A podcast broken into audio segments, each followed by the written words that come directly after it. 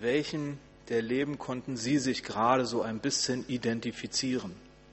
Oder gibt es noch ein drittes, viertes, fünftes, siebtes oder zweihundertstes Leben, neben dem, was wir eben ganz kurz, ganz plastisch geschildert bekommen haben?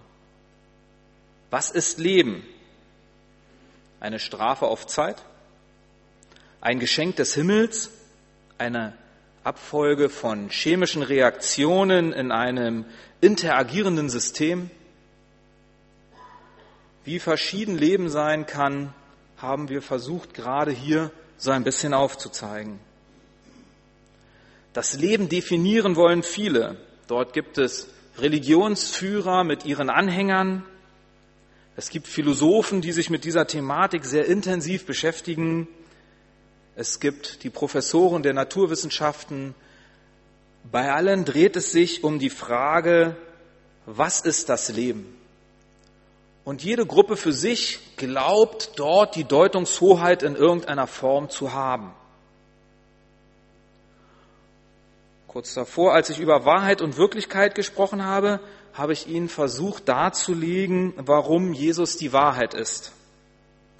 Und wenn Sie diesen Gedankengängen folgen konnten von dem, was ich in dem Impuls davor gesagt habe, dann gibt es für Sie sicherlich auch keinen Zweifel wie bei mir, dass Jesus das Leben ist. Denn alles, was Jesus sagt, ist wahr.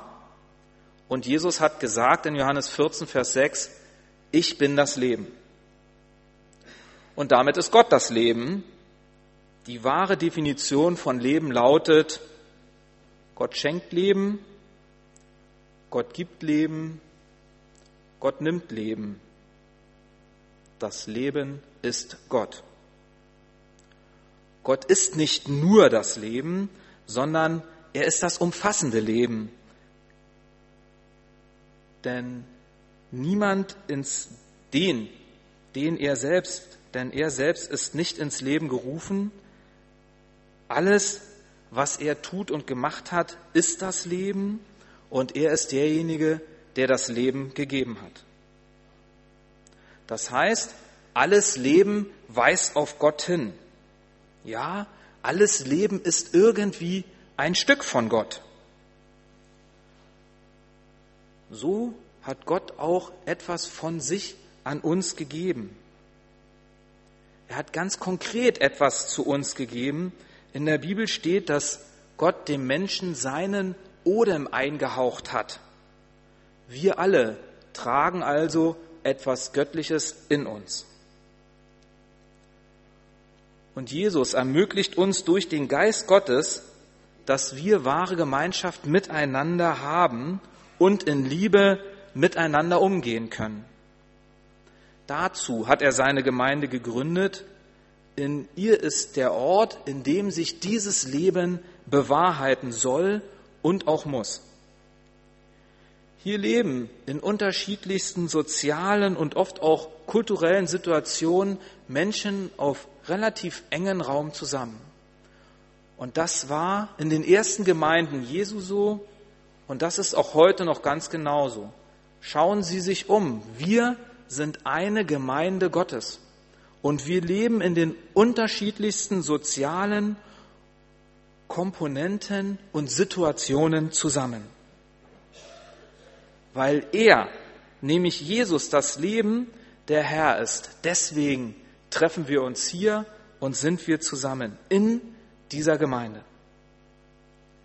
Welch eine hohe Verpflichtung erwächst daraus für uns, für jeden Einzelnen, wie er sich in diese Gemeinde eingibt und diese Gemeinde auch mitträgt.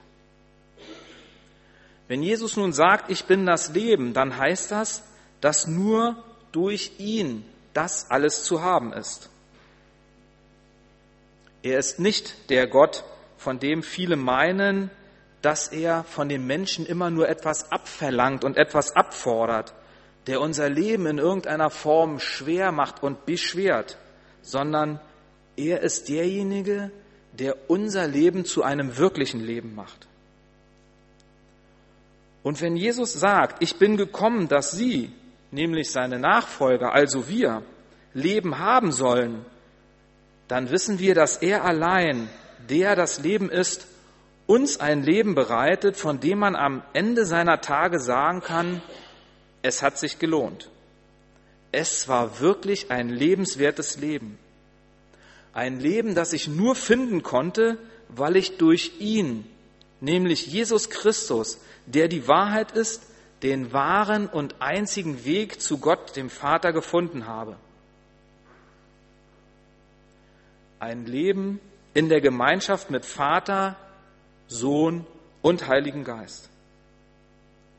Ein Leben, in dem es heißt, Gott wird bei uns wohnen und es wird kein Schmerz, kein Leid, kein Geschrei, keine Behinderung und kein Mangel mehr sein. Dafür aber ein Leben in der Ewigkeit, in Frieden, in vollkommener Freude.